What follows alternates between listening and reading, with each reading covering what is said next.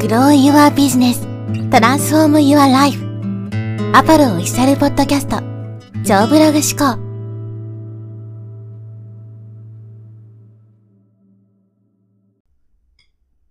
はい、こんにちは、ポロです。今日はですね、電子書籍でリストが取れない理由についてお話していきます。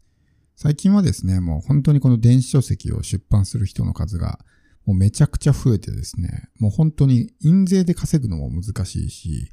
まあ、リストも取りづらくなっているわけですよね。まあ単純計算で頭数が増えれば自分が埋もれる確率っていうのが上がるので、参入者の数が多かったり出版されているね、本の数が多ければ、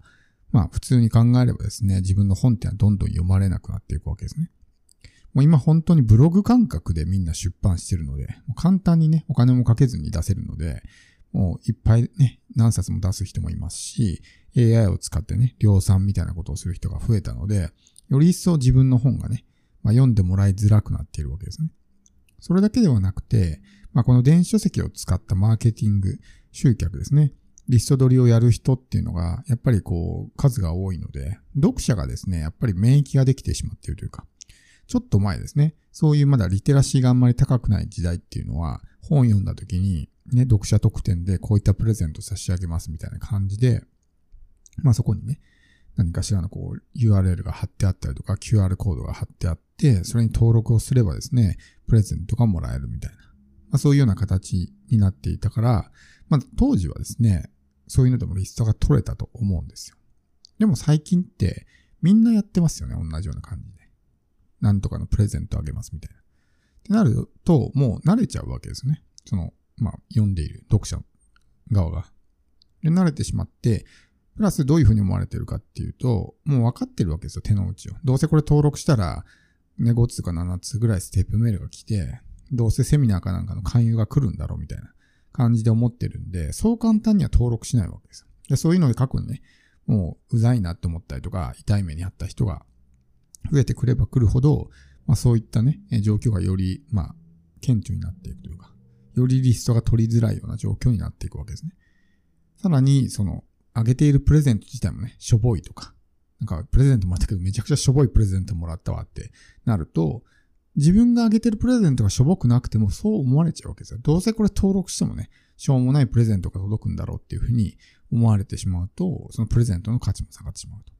だから一昔前は、このプレゼント自体に結構なんですかね、まあ、引き、引きがあるというか、これがキャッチーなものであれば、プレゼントが魅力的なだけでリストが取れたんですけど、今はもうそういうような感じで、相手もね、登録してもどうせ何か売り込みが来るっていうふうに思ってるし、ね、過去にたくさんそのしょうもないようなコンテンツをプレゼントとして受け取ってきたから、どうせこれも価値ないんだろうなっていうふうに思われてしまうので、プレゼントそのもので、ね、魅力があるから登録するっていうのは、もうどんどんね、なくなってきているという状況です。でどうやったらね、リストが取れるのかってことですけど、まあ僕も電子書籍でね、リスト取りはしてるんですけど、まあちょいちょい取れてはいるんですね。で、電子書籍でリストが取れるメリットって、まあいろいろありますけどね。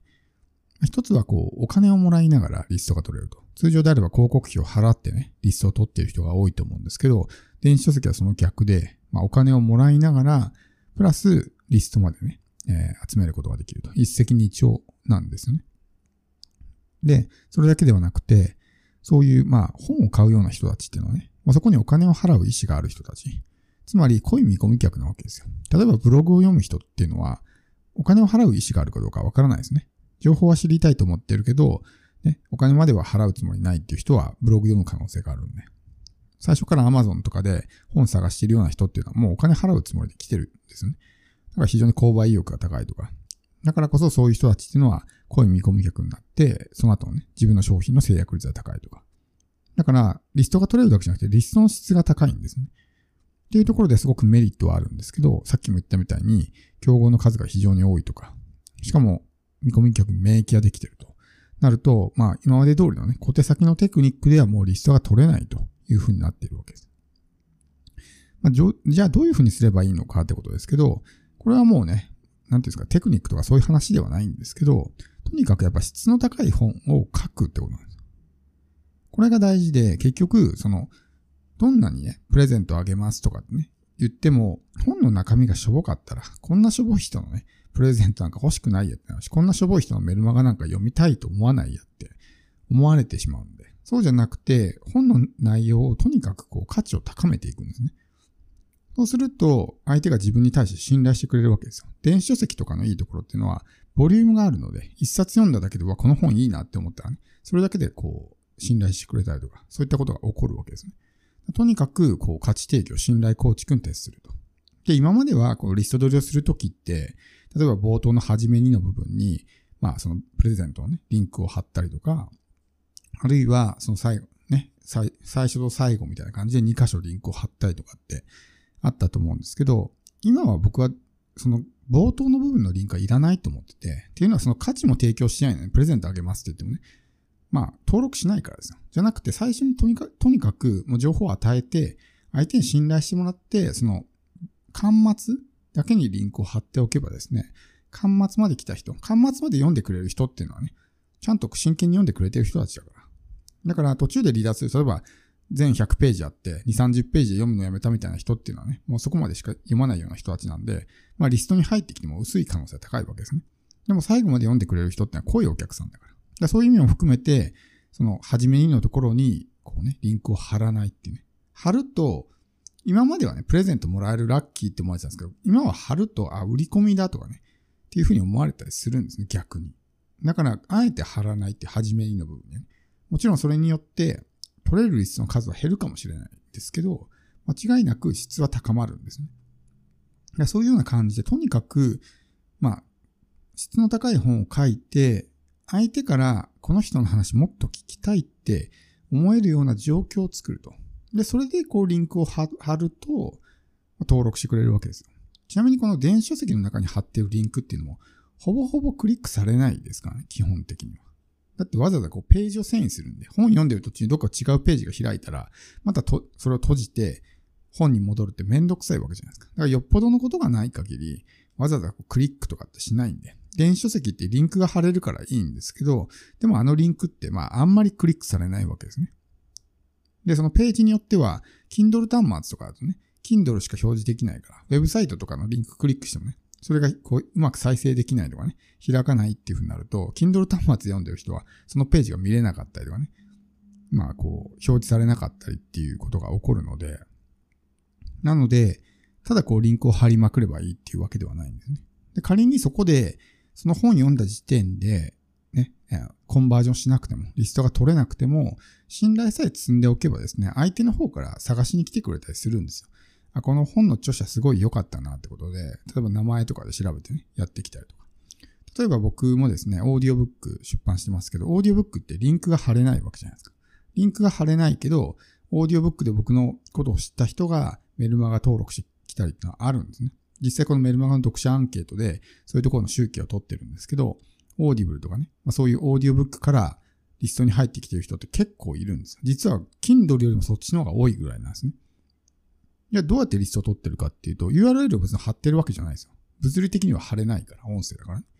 でもリストが取れるっていうのは、それを聞いた人が価値を感じて、相手の方から自分のことを探しに来てくれるからですよ。この人ブログやってんだとか YouTube やってんだみたいな感じで、でそこにリンクが貼ってあってあったらそれをクリックすると。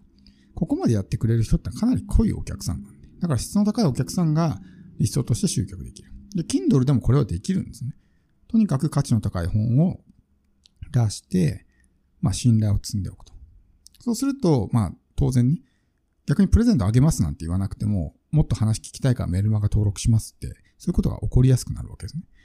でも多くの人はその逆をやってるわけです。とにかく自分が儲けたいから、ずっぺらい本を量産しまくるみたいなことやるから、どんどんどんどんこう信用を落としていくみたいなね。より一層稼ぎづらい状況を作ってしまうと。だから印税で稼ごうとすればするほど、そういうまあ目先のお金を追えば追うほど、長期的に見ると、まあ破綻へと向かっていくみたいなね。そういう感じになるんで、そこだけね、気をつける必要があるかと。だから本を何冊かにね、分けて出そうって思うんじゃなくて、もう一冊にまとめて、とにかく質の高い本を一冊作った方がいいです、今は。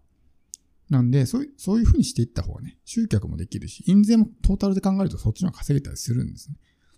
そういうような形で本を作っていくというのが大事かなと思います。で、この Kindle のリスト取りに関しては、僕の音声コンテンツ、無料の音声コンテンツがあるので、